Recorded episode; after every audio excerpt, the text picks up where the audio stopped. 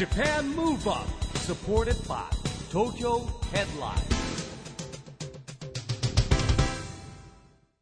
こんばんは。東京ムーブアッププロジェクト代表の市木浩二です。アシスタントのちぐさです。 Japan Move Up。この番組は日本を元気にしようという東京ムーブアッププロジェクトと岡山ムーブアッププロジェクトが連携してラジオで日本を元気にしようというプログラムです。はい。またフリーペーパー東京ヘッドライン、岡山ムーブアップとも連動して、いろいろな角度から日本を盛り上げていきます。さあ、市木さん、今週も先週に引き続き、はい。1月28日東京の白樹ホールで行われました、東京ムーブアップスペシャルオープントーク2020年を目指し日本を元気にの模様をお送りします、はい。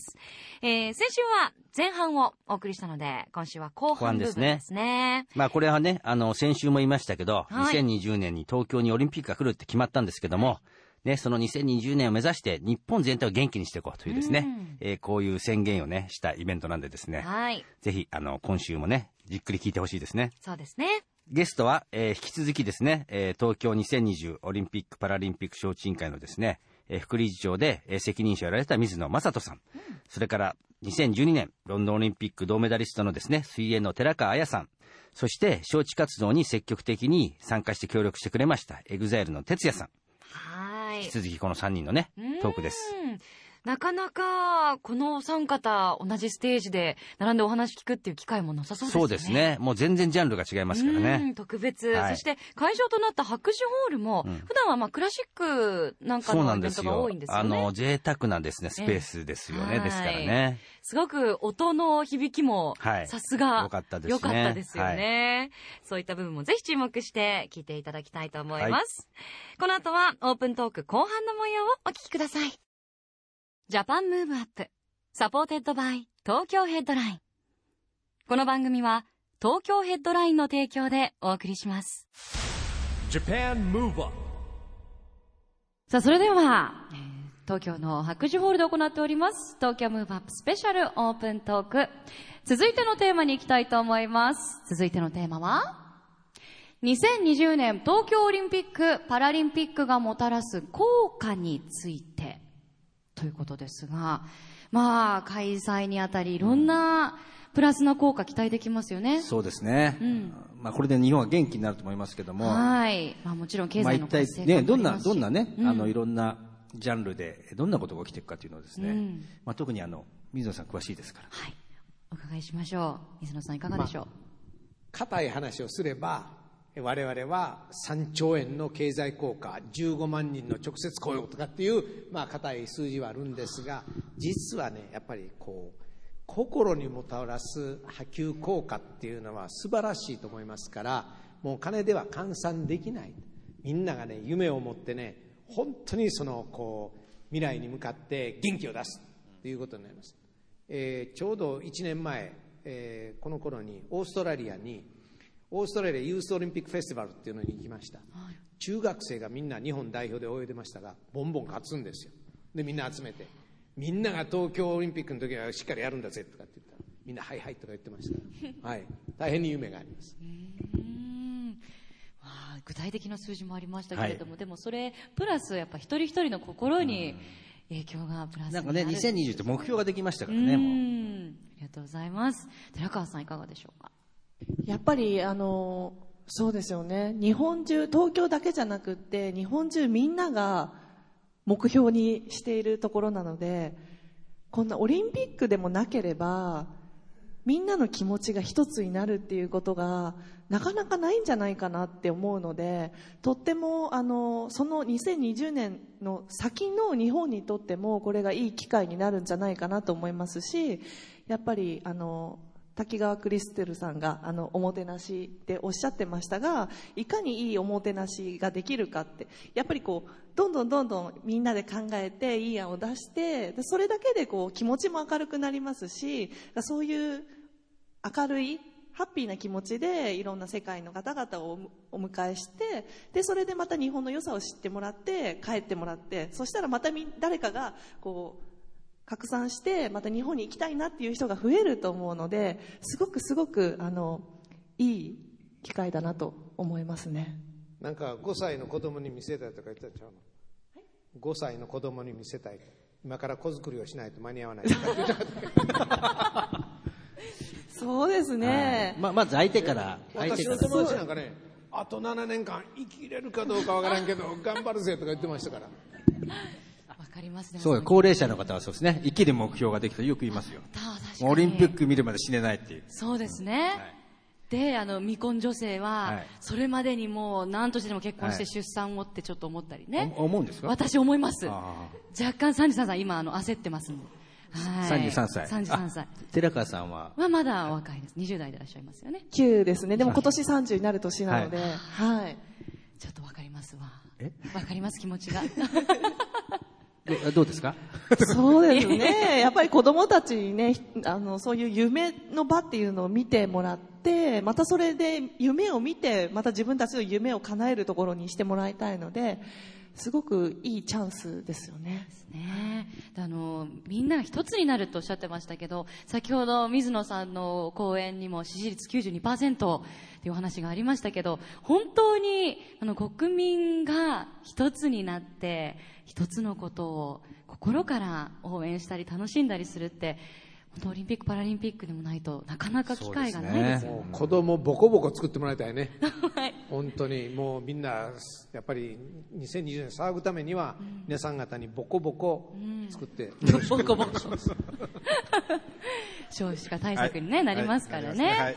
はい。やっぱり子供たちっていうのは未来を背負うものですから大切ですよね、じゃあ続いて哲也さんはい。いかがでしょう？効果そうですね。やっぱり、その、選手にとっては、の、その、2020年の東京オリンピックを目指せる年齢の、一番いい年齢の選手に、僕何人かお会いしたことあるんですけど、やっぱりこう、夢が明確になってるんですよね。やっぱ2020年の東京オリンピック僕は絶対出ますみたいな、そういうことをもう10代前半の子たちがこうすごく言えるっていうことがまず素敵なことだなっていうのも思いましたし、まあ、僕は、えー2020年選手にはなれないと思うんですけどでもその見る側としてもなんか例えば、えー海外から、えーこうきっとたくさんの方たちが来ると思うのでそういう交流の中で例えば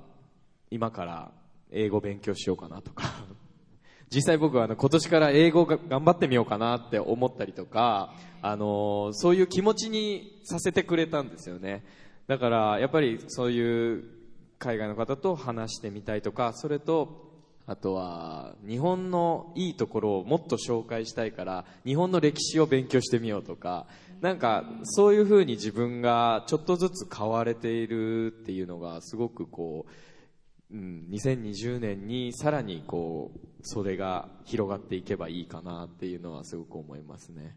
まだまだ夢あるよ。射撃とかね。はい。まあ馬術はねまた 馬術。あれやけどね。僕こっちで。70 71歳の方出で出る方よ。出る方。こっちで出れるんですだからバンバン打つぐらいやからやね。練習してもいけますよ 本当ですか？じゃあまず免許取るところから だからまずはオリンピック選手を目指すという目指す。選手とそうですして目指す何か可能性をちょっと見出したいと思います。はい。あの、馬術の補欠さんでしたっけ ?79 歳。70 1歳で出た70歳ロンドン大会7あでちゃうちゃうあの北京あでロンドンが出たんです、はい。えらいもんですよ本当に馬術。馬術から。あじゃあ馬術の方頑張ってみますかね。新しいですね、馬術に挑む哲也さんっていう、でもなお似合いになりそうな感じしますけどねちょっと紳士的な感じでうんそうですね。ピシッとこうね。そうそうそう。ね、馬術で馬乗れるようになったらね、時代時代劇とか出ちゃったりね、役者としての幅も広がるというこれいいことずくめですね。ちょっと待ってください。僕、どんどん馬術のこっちの方が大丈夫ですかね？はい。馬術キャラにどんどんなっているなるほど、はい。でも、うん、馬は好きです。馬は好きだということで。じゃあまたちょっとあ新たなね楽しみ増えましたね、6年ありますから何でもできると思います。えーではえーあっという間ではありますが続いてが最後のテーマになります、最後のテーマはこちらです。オリンピック・パラリンピックが開催される6年後2020年の東京の未来像について。といいうことで、これ難しいですね、テーマね確かに難しいですね。まあ2020年なんどうなってるかってはっきり分かんない年ぐらいですね、僕はね。そうですね。それ以外はね、まあ、全部未定なんですけれども、ぜひ、あの、イマジネーションを働かせてお答えいただければと思います。これ6年後、その時自分がどうしてるかっていうイメージですかね。そうですね。もしくは、あの、ね東京の街がこうでああるといいなとか、その中で自分はこうかなというようなこと、お願いします。私たちは2020年イノベーションテクノロジーって言ってやってきましたから、まあその安全安心確実にプラスしてもう本当にねもう新しい東京ができなければいけない、ただこれはまあこう実は形で言ってるんですが実は人間はね気持ちで生きてんですよ、気持ちで。だからねまあ高齢化社会と言いながらみんなね気持ちを若く持ってねもうねこうワンワンでいろいろね外出て行ってね金使って金使って まあまああのこういろいろ騒げばねこれ街全体がねものすごい若い街なの、これが大事なの東京ね海外から来た人がねえこの国は随分高齢化してるのにみんな若いなと言われることがやっぱり本当大事ですよね確かに。はい。そうか。あの、現実としては、ご高齢の方、数としては多いけれども、全体の雰囲気がすごく若々しくて、はいバイタリティに溢れてるねって言われる東京だったら最高ですよね。そうですね。僕はじゃあ、あの、髪の毛染めなきゃいけないから。そうですね。一木さんね、うんもし6年後ね、6年後ですからねちょっと6年後ですからね、はいはいちょっと白髪が生えてきたら白髪白髪が見えないようにしなきゃいうけないそですね。はいちょっと染めていただいて、はいで、バイタリティ溢れる感じに。でもあの、お肌ツヤツヤなんで多分6年後も、メンテができてさえいれば。な何の話かわかりませんわかんないですけど。なるほど、ありがとうございます。じゃあ、寺川さん、いかがでしょう ?6 年後の東京。はい。あの、正直、こう、はっきりしたイメージが自分の中でできないんですよね。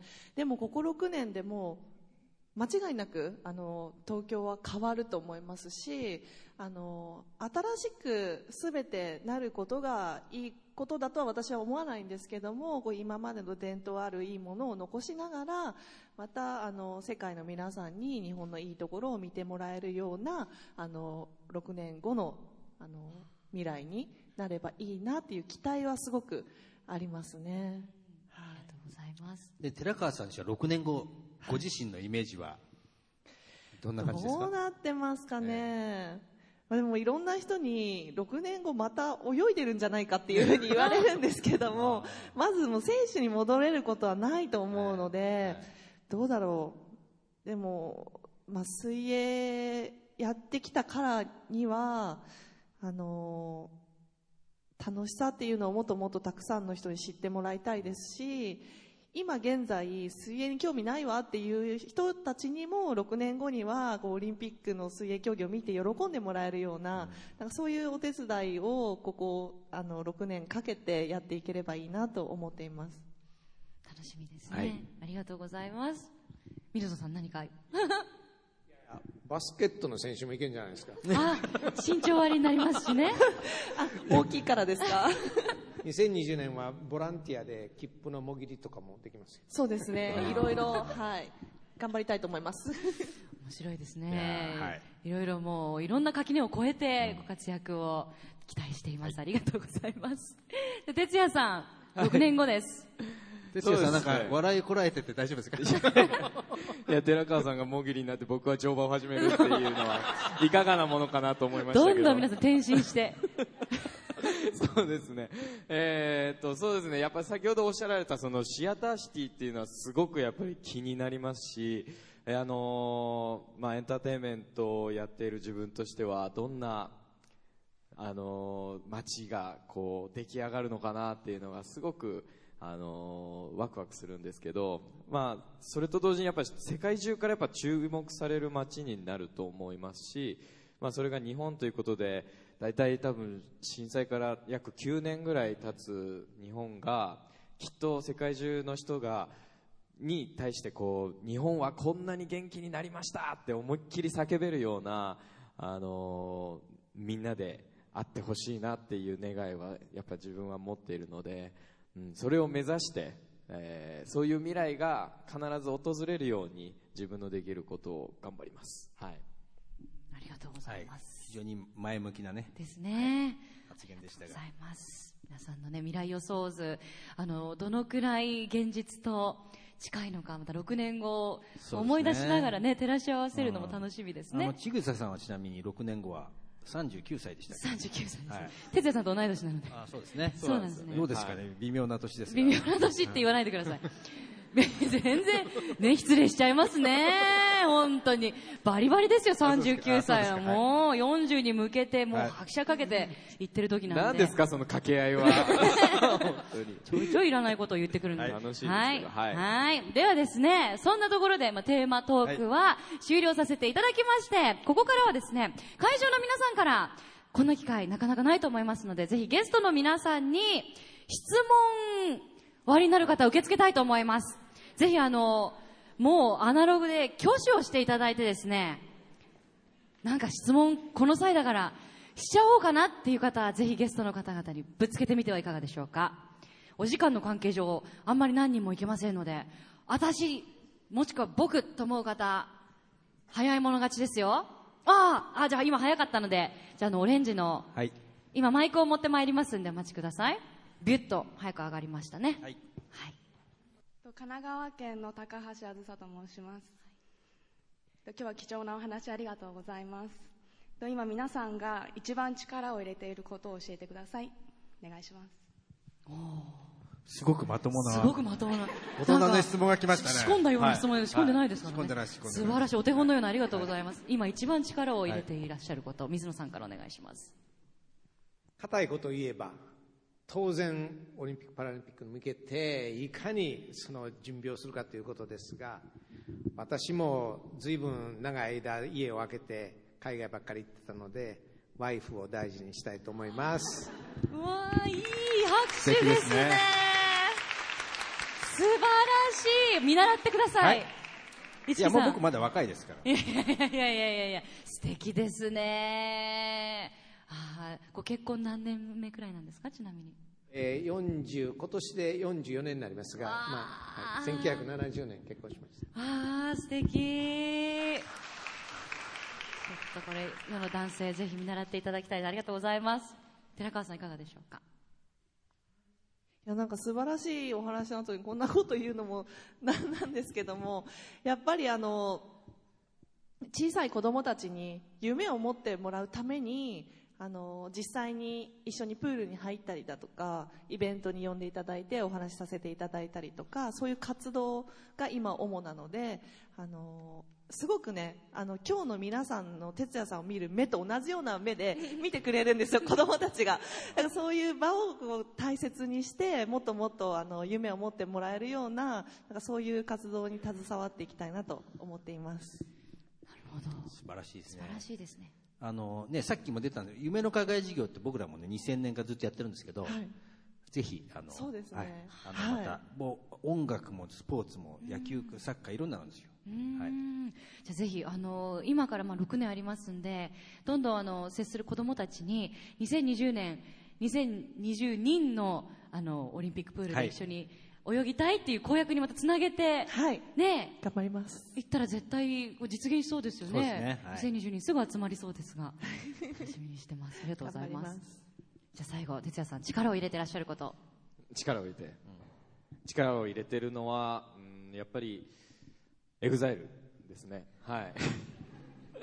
あのやっぱり自分の中でやりたいこととかこう夢っていうのはすごくたくさんできたんですよものすごくたくさんある中でもやっぱり自分の中ではエグザイルがあるからこそそれが実現できたりその夢を見れたりできてると思うのでうんもうずっとですね。あの入ってから入る前からもずっとやっぱりエグザイルに一番力を入れてます。はい。なるほど。大丈夫ですか？ありがとうございます。はい。ありがとうございます。ありがとうございます。今、エグザイルのね、もちろんお仕事と、あと、個人でやられてることもすごくもう今年からは客員教授もされますし、はい。バランス取るの大変じゃないですか？そうですね。でもその客員教授をやらせていただく経緯の中でもやっぱり EXILE のライブツアーだったり自分のコンディションを考えるとかそういうことをあの自分の中で勉強したからこそやっぱその話があったので全部はなんかつながってるなっていうのは自分の中でありますはい。はい。また活動楽しみですね。いかがですか？大丈夫ですか？あずささん。ありがとうございました。はい。質問どうもありがとうございました。ありがとうございまじゃあ、続いて、もう数名いけるかも。ああ、ああ、ああ、じゃあ、じゃあ、市木さん。え？さっき私が早かった方選んでしまあバランスまったので。取ってじゃああのまず後ろの方のそうですね。ちょっと前の方行ったので。えーあのなんかゆ指を指して強調されてるんで、えーはい。あ、指をね、刺された、そうですね。はい。まあ代表ってことですね。さ4人ぐらいのあの塊そうですね。お友達の代表として、じゃあ、質問していただきましょう。すいません埼玉県の鈴木優香と申しますと私は小児科で看護師をしてるんですけどと結構1年以上入院してたりとかして病院から出れないこと関わることが多くてそういった子どもたちにもなんか参加できることとかあるのかなって思ったので質問させていただきましたそれは、2020年に。あそうですねあ、うん。2020年に。そう、えん？ということ病院に入院してる。子たちでも参加できるような何かイベントの企画はありますかということですよね。えっと、2020年にはテクノロジーが大変に、まあ、あまあ、こう、ディベロップされて、えー今、4K から 8K という大変に細かい、あの、もう本当立体に見えるような、あの、画面になってくるっていうふうに言われています。えーそして、まあ、あ皆さんがですね、その、まあ、病院の、もう庭にもね、大きな、例えば、パブリックビューイングという大きなスクリーンを置いて、みんなで出て、みんなで応援するっていうことをすると、これらのみんながね、やっぱり心一つになって、病まあ、その部屋で見るんではなくて、みんなで、まあ、その、こう、外に出て応援してもらうと、まあ、みんな心一つになるんじゃないかなっていうふうに思います。確かに。あの、炎天下でっていうとね、あの、病気によっては、きつい子もいらっしゃるかもしれないので、ちゃんとそういう設備が整った、例えば室内で管理されているところで、大きな画面でパブリックビューイングっていうのは、可能性すごくありますよね。4K、8K って見たことあります？すごいですよ。ないんです。いやもうね、ちょっと暗かったなんだろう、そこに桜の木とかがもう手伸ばしたらね、掴むぐらいの感覚。東京マラソンのスタートを 8K で大きく見るとね、一人一人の顔がね、全部判別できるんです。へえ。そんなテクノロジーが。そうなんですよ。確かにな毎年毎年のようにいろんな新モデルが出ているわけですから6年もまだありますしさらなるテクノロジーの進化っていうのは十分期待できますよね。そうですね。スポーツは感動を読みますからね。でも大変ですよ、テレビとか出ると。細かいところでね、ますからね。39歳ですけどその時はもうちょっと画面に耐えきれない、それはじゃあ諦めます。はい。いや、お化粧の方法ね。あなるほどね、はい。化粧もそうだ進化するかもしれないんでね、ぜひあの化粧品メーカーの方々に、大丈夫。それ6年いります？いらないですよね。ひどい。ですよね、まあ、頑張っていただきたいと思います。いかがでしょうか？あありがとうございあました。りがとうございます。もう一問いけるかな、じゃあもう一方。じゃあ市木さん 最後。え、だって、どうぞ。バランスとって、男性はいないですか、ね、男性はいないですか？男性で手挙げてる人いないか。ああいらっしゃいますよ奥に。じゃあ奥にあの、ええーススーツの方ですよね。ね。ネクタイされて、はい。右手を上げてらっしゃる端の方、マイク持ってまいります。えっと、静岡県、えっと、西尾亮と申します、えー貴重なお話今日はありがとうございました、えっと、2020年以降の日本は僕個人的に想像してるんですけども明るい未来が待っててすごくワクワクして寝る前とか想像すると眠れなくなるぐらいワクワクしてるんですけどあの2020年以降の日本はどうなってると思いますか？教えてくださいこれまた難しい質問ですけどね。そうですね。20年をきっかけにまたその先の未来ということですものね、水野さんからお願いします。硬い話をすれば、えー実は私たちのあの計画概要書には Discover Tomorrow 明日をつかめというキーワードを作っていてこれは何かというと2020年以降にその私たちのオリンピックをやったレガシーっていうものがどのように残って素晴らしい社会を作りますかということを計画しています。すなわち、まあ、みんなが健全で健康でそして、まあまあ、環境に対しても何に対しても今まで以上に素晴らしい意識を持って、まあ、素晴らしい国になるように素晴らしい国になるために実はあの聖火リレーがもう全国津々浦々を走りますから、えーそういうもので皆さんオリンピックにまず参加してもらってそしてそのいいその気持ちとそしていよいよ東京の大会をみんなで応援するということでですねでその後に素晴らしい社会を作るということを目指しています。はい。現実的な可能なことですよね。きっとね、また注目もたくさん集まると思いますし、じゃあ皆さんにお伺いしましょうか、2020年以降の。まあ、あのやっぱりそうオリンピック2020年のオリンピック・パラリンピックが日本にとってはゴールではないと思うんですよね。だからあの招致活動に成功して東京に決まったところが点だとしたらそこからオリンピック2020年にこう線がつながってさらにその上につなげていくのは自分たち次第だと思うんですよね。だからいかようにもなるし自分たちがこのオリンピックをきっかけにもっともっと良くしていこうという気持ちがあるならずっとその線は続いていくと思うのでその今寝る前にワクワクされてるってすごい素敵だなと思って一人でも多くそういう人たちがいる限りずっとずっと線は長く続いていくのでそういうこう希望にあふれた日本になっていってほしいなっていう期待がすごくありますね。明るい未来ですよ。本当ですね。ありがとうございます。じゃあ哲也さんいかがでしょうか？そうですね、あのー僕は踊ってます、きっと。なんですけど、やっぱり自分の中で、うん、ダンスってスポーツだなって思ってますし、それで、やっぱりダンスをオリンピック・パラリンピックの競技にみたいな夢も自分の中ではあるので、さらに、こう、2020年以降、さらに踊りを一緒に踊ってくれる仲間が今よりもっともっと増えてるんじゃないかなと思うので例えば街でこうすれ違ってハイタッチした瞬間に2人で踊るみたいな。なんかそれぐらい、うん、すごいハッピーな、うん、なんか時代になったらいいなっていうのは自分の中では思ってます。だけどあのワクワクして寝不足は良くないと思うので ゆっくり寝てください。ありがとうございます。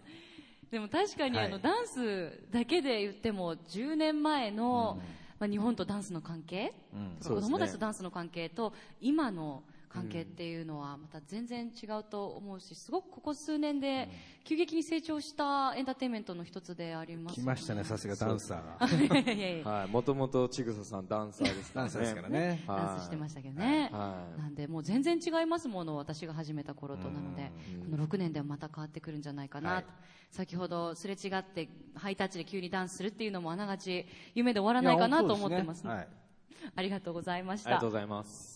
えーでは、えーいい時間になってしまいましたので残念ながら質疑応答は以上とさせていただきます。質問ありがとうございました。ありがとうございました。さあ、はい。そして、そうなんです。最後にですね、あ、出てまいりました。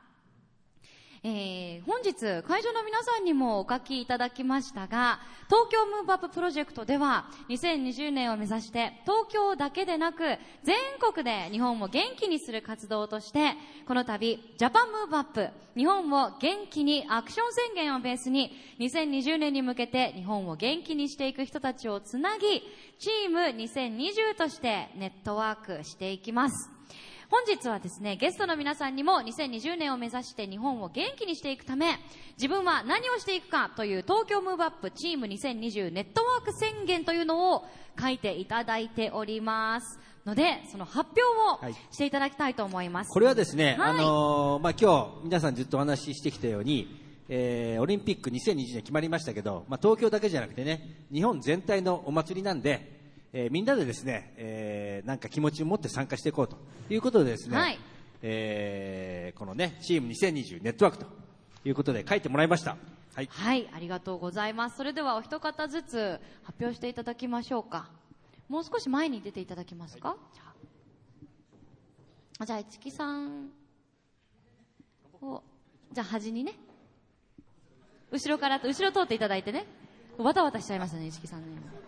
で、はい、すいませんね。マイもうちょっと前に、もう少し前に。はいい。ですね。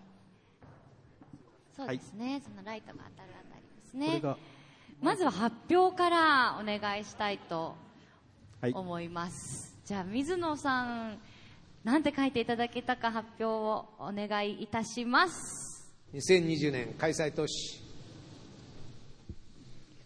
マサトは2020年を目指して日本を元気にしていくために総力結集します。拍手。すごい拍手がまさかのマサトです。哲也に対抗してマサトですからね。いいですね。しかもちょっとこうふんわりした字体で上手ですね。水野さんそんな特技も終わりになるんですね。上手です。総力。お坊ちゃま。お坊ちゃま。お坊ちゃまいろんなことできるさすがでございます。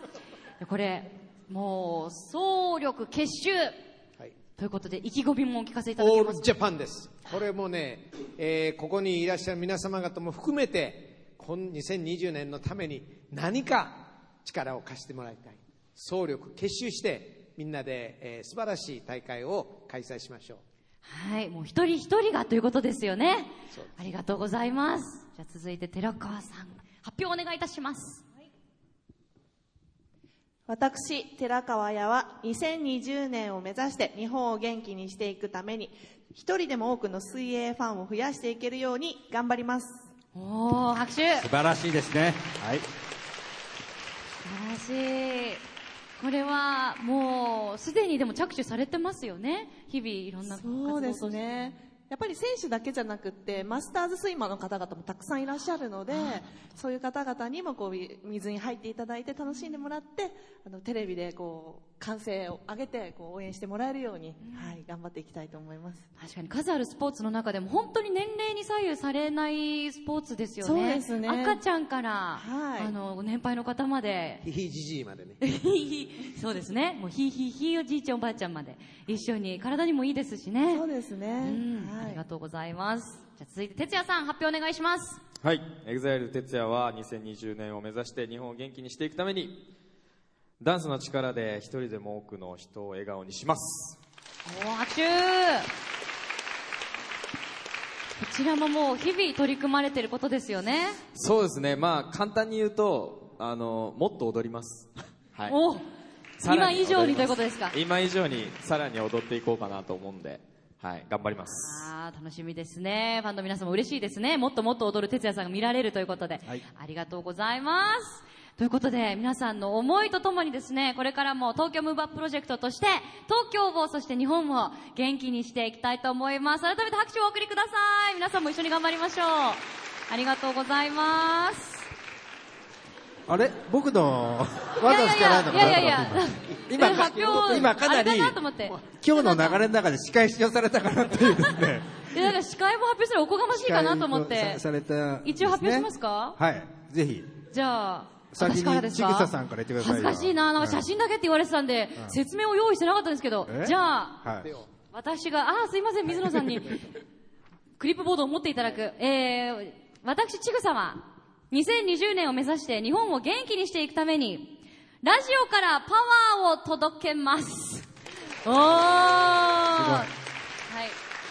あの、用意してなかったです。すいません。司会の分は、映像は用意してないんで。まあとりあえずラジオの番組今年もねそうそうそう。続くようですけどこれあのね、ラジオ、普段ね、あの、ラジオで DJ なんかさせていただいてるんですけど、ラジオで使っていただけないと、あの、届けられないので、あの、いろいろラジオ局の皆様よろしくお願いしますということを、これ今、この場をお借りして言いたいと思いますが、こういう感じでございます。はいじゃあ、市木さんも発表お願いします。け結構真面目に書きました、えー私市木浩二は、えー今日もですね皆さんにも集まっていただきましたけど、えー2020年を目指して日本を元気にしていくためにはチーム2020100万人ネットワークを作りますと。おー、これ今あのね。ねフェイスブックとかもありますしあの100万人ですよ。だからもう一人一人皆さんぜひね周りの方にですねとにかく何か関わりましょうと。2020年に向けて参加してですね、えー日本を元気にしていくこと。身の回りのことでもいいです、えーぜひですねそういう気持ちを持つとなんかね日本全体が明るく元気になっていくんじゃないかなとでも本当に確かに、友達の友達の友達、どんどん輪が広がっていけば本当になりますよね。一応計算したら100万人までいけるかなっていうあ、自信を持ってリアルな数字はいということで目指してまいりましょう。ということで、どうもありがとうございました。改めて本日のスペシャルゲストに多くに拍手をお送りください。水野正人さん、寺川彩さん、そして哲也さんでした。ありがとうございました。ここまでの司会は？市木浩二とちぐさでした。ありがとうございました。Japan Move Up, Move Up.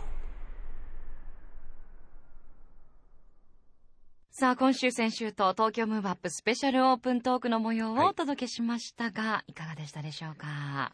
ね、東京でやったのは初めてですよね。そうですね。なかなかいいですよね、やっぱりね。うん。なんかあの、本当に2020年、うんオリンピック・パラリンピック来るんだそれに向けてそうそう頑張んなきゃなんか私もうんっていう活力になりました。だからね、やっぱ継続してやっていかないと、うん。去年は決まったってすぐ盛り上がったじゃないですか。はい。だからだんだんだんだん人ってこう忘れてっちゃうんでですね、うん。これからやっぱりこう継続してみんなで、これいいチャンスですからね、はい。日本元気にしていくために、もう継続してやっていきたいなと思います。そしてやっぱりこう国民の一人一人が元気に2020年を目指すっていうことも大切なわけですよね。うんもう心のデフレを取り除くじゃないんですけども、うんうんうんだから、あのーこれで宣言します。チーム2020っていうのは、はい。2020年を目指して、もう東京だけじゃなくてですね、岡山だけじゃなくて、全国誰でもね、日本元気にしたらこんなことしようぜっていう宣言をですね、はい100万人集めようとうんいうですね、目標を作りましたんで、はい。はい。ぜひ、チーム2020のメンバー、もっと増えるといいですね。そうですね。あのーこのラジオ番組を通してでもですね、はいどんどん増やしていければなと思ってます。はい。さあ、市木さん、はい来週は通常に戻りまして、はいい、つものように素敵なゲストが来てくれるんでそうですすよね。さあ、来週は誰が来るでしょう？どなたですか、えーっとですね、若々しいですね。実はね、この方、この間、えー僕もパーティー行ってきたんです。還暦を迎えました。へえ、どなた？石田純一さんです。還暦ですか？よ。還暦、60歳ですからね、還暦って。見えないですねね次回も元気のヒントたくさん見つけていきましょう。はい。元気のヒントはまだまだありますよ。それから、2020年目指してね、元気になる、いろんなですね、えー、仲間を増やしていきたいなと思いますんで、来週も楽しみですね。ジャパンムーブアップ。お相手は、市木浩二と、ちぐさでした。それではまた、来週 Japan Move Up supported by Tokyo Headline この番組は東京ヘッドラインの提供でお送りしました。